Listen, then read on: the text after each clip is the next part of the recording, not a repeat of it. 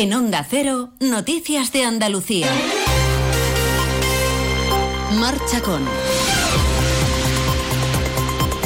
Hola, ¿qué tal? Buenas tardes, Andalucía. La lluvia es hoy noticia, la lluvia que limpia el ambiente, que riega el campo, que llena los pantanos, pero eso sí con cautela, porque todavía, todavía haría falta mucha agua para aliviar la situación de sequía que padecemos.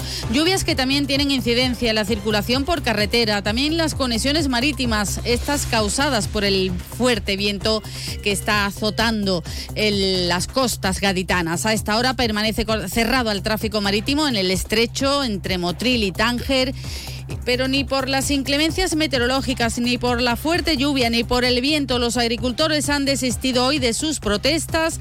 Los trabajadores del campo afrontan el cuarto día de movilizaciones en toda España para exigir soluciones a la crisis de precios que desde hace años atraviesa este sector.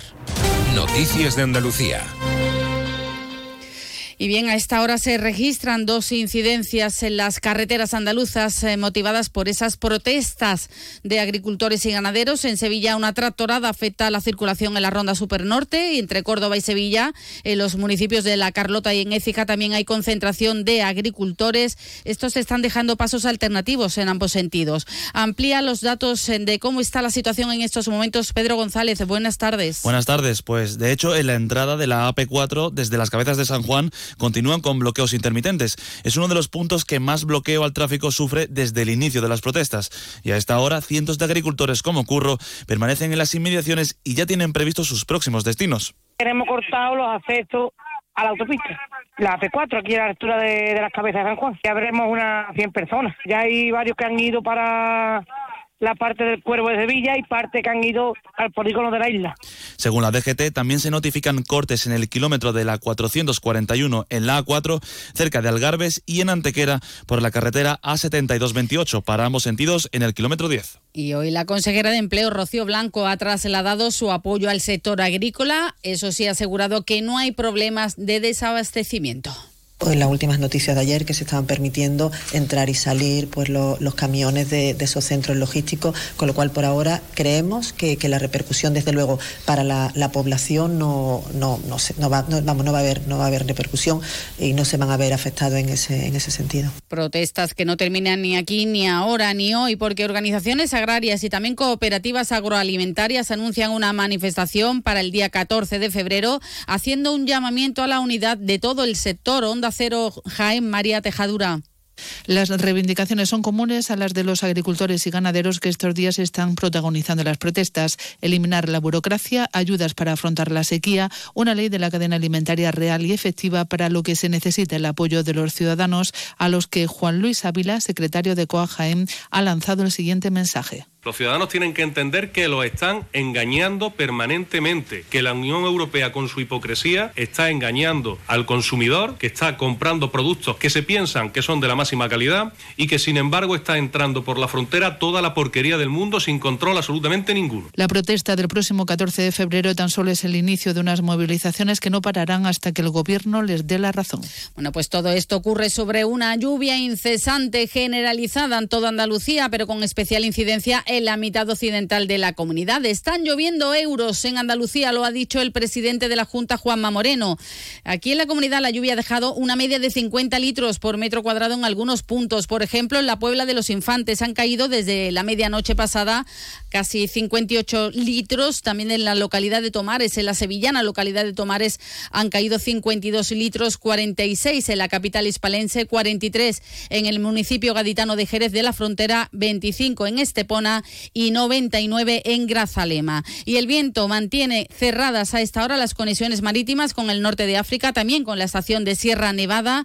En Ceuta, la naviera ha cancelado la mayoría también de las conexiones marítimas y aprovechando el temporal que azota Andalucía, los inmigrantes intentan cruzar a nado hasta Ceuta. Salvamento Marítimo está actuando en la zona, también los GEAS de la Guardia Civil.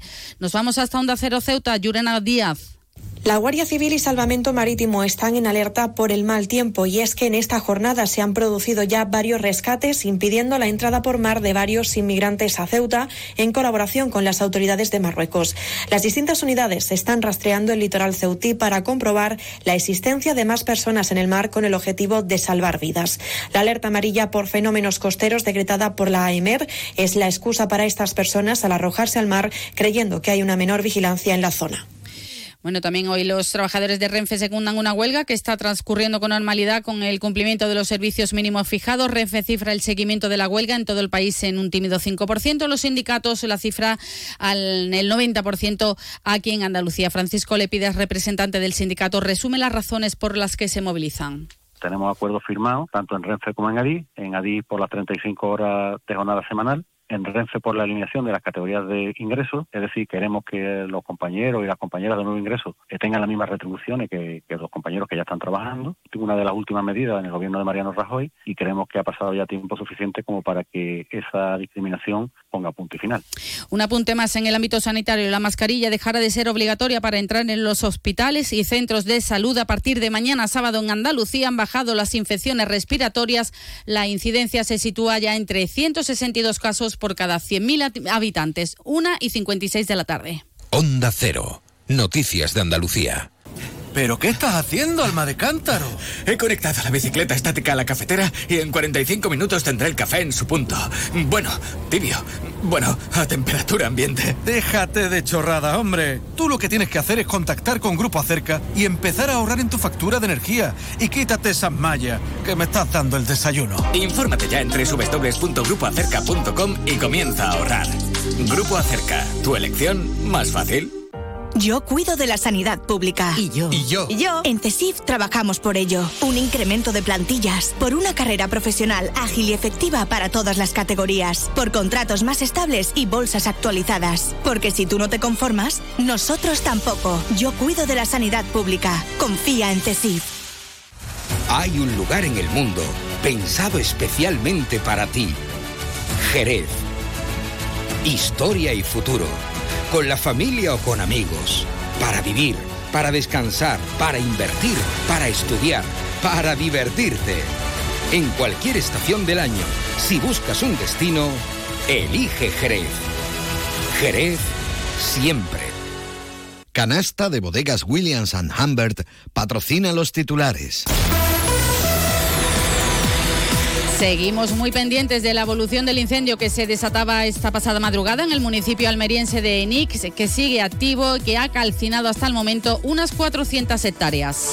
La Guardia Civil ha desmantelado en la línea de la Concepción una guardería de droga donde había almacenadas más de 4 toneladas y media de cachís, deteniendo además a tres personas.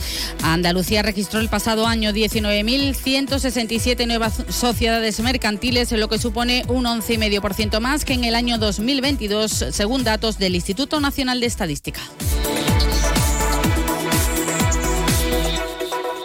Luis, estoy pensando en comprarme un coche blanco. ¿Qué dice Yuyu? ¿Blanco? Cómpratelo negro. No, no, no, no. Blanco y grandecito. Para ir con la familia. Anda ya, Yuyu. Cógete un deportivo, un caprichito. Caprichito el canasta que me voy a pedir. Eh, pues otro para mí. Hombre, por lo menos en eso siempre estamos de acuerdo.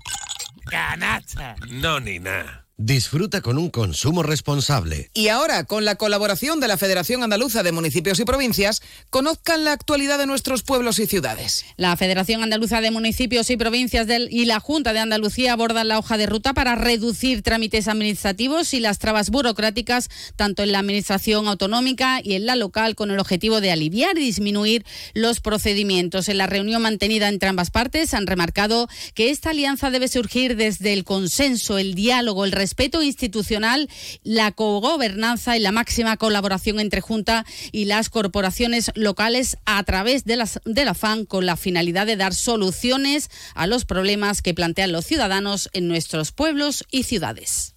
La Federación Andaluza de Municipios y Provincias te acerca a las novedades de lo que más te preocupa. Empleo, salud, medio ambiente y sostenibilidad, ciudades inteligentes, participación ciudadana, cultura y patrimonio. Tienen más información en famp.es.